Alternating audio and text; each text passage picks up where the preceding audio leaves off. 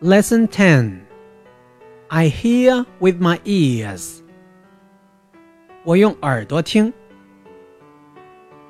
Part 1 Listen and say Ear I hear with my ears. I have two ears. I have two eyes. I have one nose. Part 2 Let's play. Simon says. Simon says, touch your head. Touch your ears. Part 3 Let's sing.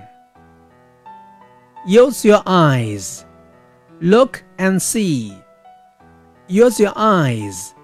Look at me. Use your ears. Hear this song. Use your ears and sing along.